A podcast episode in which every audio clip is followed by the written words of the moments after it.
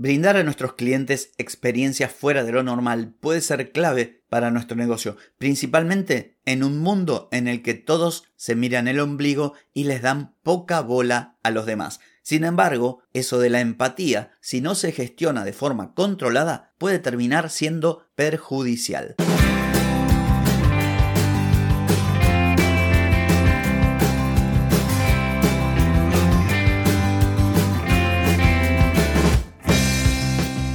Bienvenida y bienvenido a Marketing para Gente como Uno. Soy Carlos Malfatti, consultor de marketing y nos encontramos otra vez para hablar de marketing, emprendimiento, redes sociales, contenidos, publicidad y todo lo que tenés que saber para llegar a más personas, captar más clientes y vender más en Internet. Atenti, que arrancamos. Hoy es lunes 6 de febrero de 2023, estamos en el episodio 1170 y hablaremos de la empatía, poner al cliente en el centro de la escena, pero hasta por ahí no más, y te voy a explicar por qué.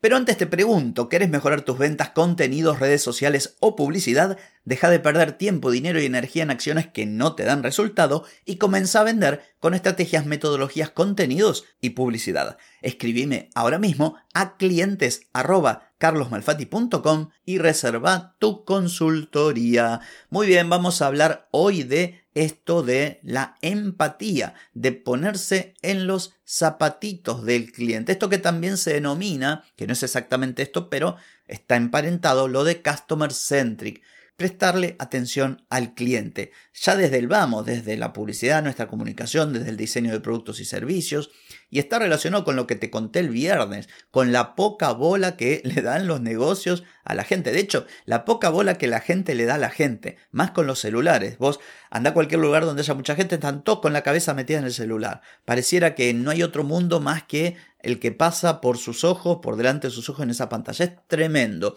Entonces, esto significa, por un lado es negativo, pero por otro lado podemos transformarlo en algo positivo si lo aprovechamos. Lo dije el viernes, si tu competencia atiende para la mona a, a sus posibles clientes, ¿por qué no hacerlo bien y quedarte vos con esos posibles clientes o clientes?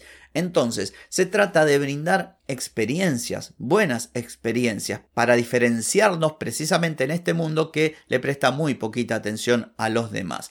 Por otro lado, está relacionado con la conexión. Las personas conectan con personas y en definitiva uno termina comprando en un negocio, no en todos los casos, pero en muchos de ellos porque conecta con los que están en ese negocio, con la persona que te atiende o con los dueños o con el gerente o con los vendedores por lo que sea. Entonces, ¿qué significa esto? Que lo de la empatía, como te dije recién, es ni más ni menos que ponerse en los zapatos de tu cliente. ¿Por qué? Porque esto puede hacer que tu negocio tenga mayor éxito, pero atención, también puede significar que tu negocio fracase. Y te voy a dar un ejemplo. ¿Viste cuando prestas la oreja a alguien, pero te agarran el brazo? Seguro que escuchaste la frase de le das la mano y te agarra el brazo. Bueno, lo mismo ocurre con la oreja. Yo soy un tipo de prestar oreja, de escuchar. El tipo, che, ¿cómo andas? Bien, mira, me pasa esto. Ah, bueno, escucho, escucho a la gente, escucho a los conocidos, a los amigos, a los vecinos. Y me ha pasado, porque suelo interesarme por las realidades ajenas, más de una vez que presté la oreja y terminé prácticamente siendo el psicólogo no oficial. Y en algunos casos hasta tuve que fumarme a quienes a falta de alguien mejor terminaron usándome de bastón. A ver, no me arrepiento, pero estas cosas pasan. Sí, hay gente que te cuenta algo y listo, y hay otros que te dejan la cabeza como un tambor. Bueno, resulta que con los clientes pasa lo mismo. Vos te acordarás que vengo diciendo desde los primeros episodios que elijas a los clientes, que definas límites a la hora principalmente de prestar servicios y por supuesto que des lo mejor para que las personas obtengan un resultado, o sea, para que obtengan un beneficio con aquello que vos das. Este tendría que ser el camino virtuoso que comienza ahí, eligiendo a los clientes.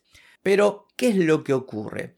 Principalmente emprendedores y emprendedoras primerizos o negocios que tienen, llamémosle, una baja autoestima producto de la no diferenciación, una falta de posicionamiento claro, una propuesta de valor realmente diferenciadora, terminan confundiendo esto de brindar un buen servicio y poner al cliente en primer lugar, y también con lo del cliente tiene la razón, En consecuencia, se joden. ¿Por qué? Porque hay distintas personas. Porque hay quienes son gente razonable, gente piola que se ubica. Pero también están los que no tienen límites. En algunos casos hay personas que son así, pero naturalmente son así. Es como que no tienen maldad. Pero también están los pícaros y las pícaras que aprovechan y entonces te sacan hasta lo que no tenés. Y atención, en el mundo de los negocios ocurre en los dos extremos. En el extremo superior del cliente importante, ese que te paga mucho, o que lo que te paga es muy importante en tu facturación. Hay clientes de estas características que a sabiendas de su importancia y su peso específico se aprovechan de tu empatía y te vuelven loca o te vuelven loco. Es el típico que te pide de todo porque como es un gran cliente y, ay, si llego a perder este cliente, todo negocio tiene dos, tres o cuatro clientes de estos gordos que terminan siendo un fastidio.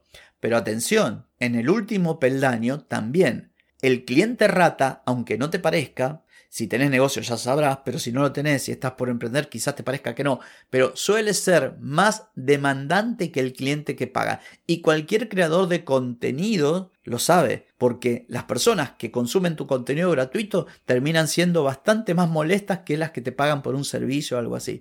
Así que ocurre en los dos extremos. ¿Y cuál es la solución para esto? Bueno, como dije, en primer lugar, que elijas a tus clientes, porque filtrando el tipo de cliente con el que vos querés trabajar, muchas de estas cosas te las vas a evitar. En segundo lugar, tener una clientela equilibrada, compuesta por una cantidad de clientes que te permita a vos no depender de uno solo para evitar esto.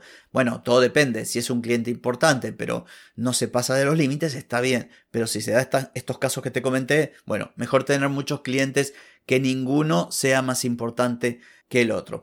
Porque en definitiva, el problema este de la demasiada empatía es que vas a terminar trabajando el doble, el triple o el cuádruple porque siempre te van a pedir más y siempre vas a acceder. Vas a estar todo el día, vas a ganar menos o vas a tener un negocio que pierde muchísimo tiempo en pequeños caprichitos sin obtener un retorno de la misma magnitud. Y atención, porque esto no siempre es culpa de tu cliente. A veces nosotros damos mucho más de lo que tendríamos que dar por miedo, por síndrome del impostor o de la impostora y nos ponemos ese lugar. O sea, confundimos o disfrazamos nuestro miedo de empatía. Ay, yo voy a brindarle mucho más porque quiero dar un buen servicio y en realidad lo hacemos porque tenemos esa sensación de que estamos dando poco. Y esto lo conozco por experiencia personal. Cuando yo arranqué con mis consultorías, sufría claramente el síndrome del impostor. No es que me di cuenta en el momento, me doy cuenta ahora mirando hacia atrás. Y terminaba dando infinitamente más de lo que habíamos acordado. Cuando pasa el tiempo, y analizo estas cosas, me doy cuenta que no lo hice por brindar una mejor experiencia. Lo hice para disfrazar lo que yo consideraba un servicio que no estaba a la altura de lo que me estaban pagando. Le daba más, le daba más. Entonces tenía demasiada empatía,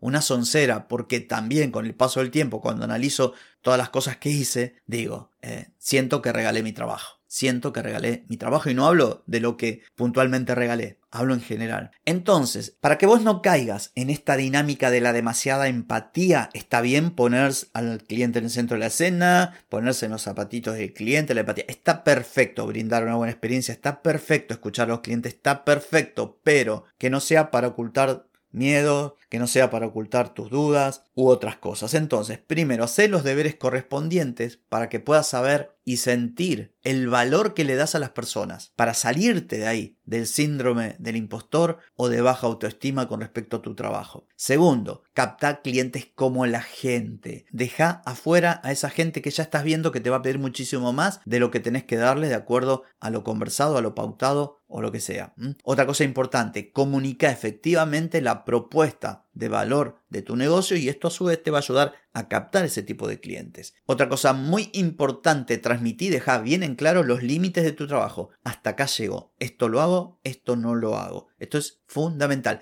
Y diseña, ahora sí, una experiencia que sea superadora, que sea de muy buena calidad de cara a tus clientes, pero sin salirte de estos límites.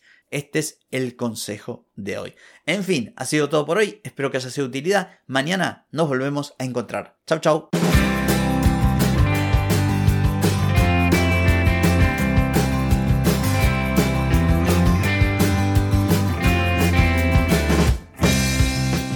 Amigas y amigos, todo lo bueno llega a su fin y este episodio no es la excepción.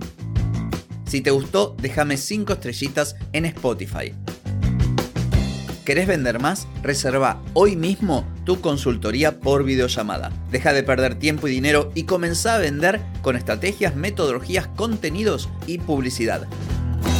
Escribime ahora mismo a clientes y reserva tu lugar. Hey, ponete en acción, que el tiempo, el tiempo no perdona.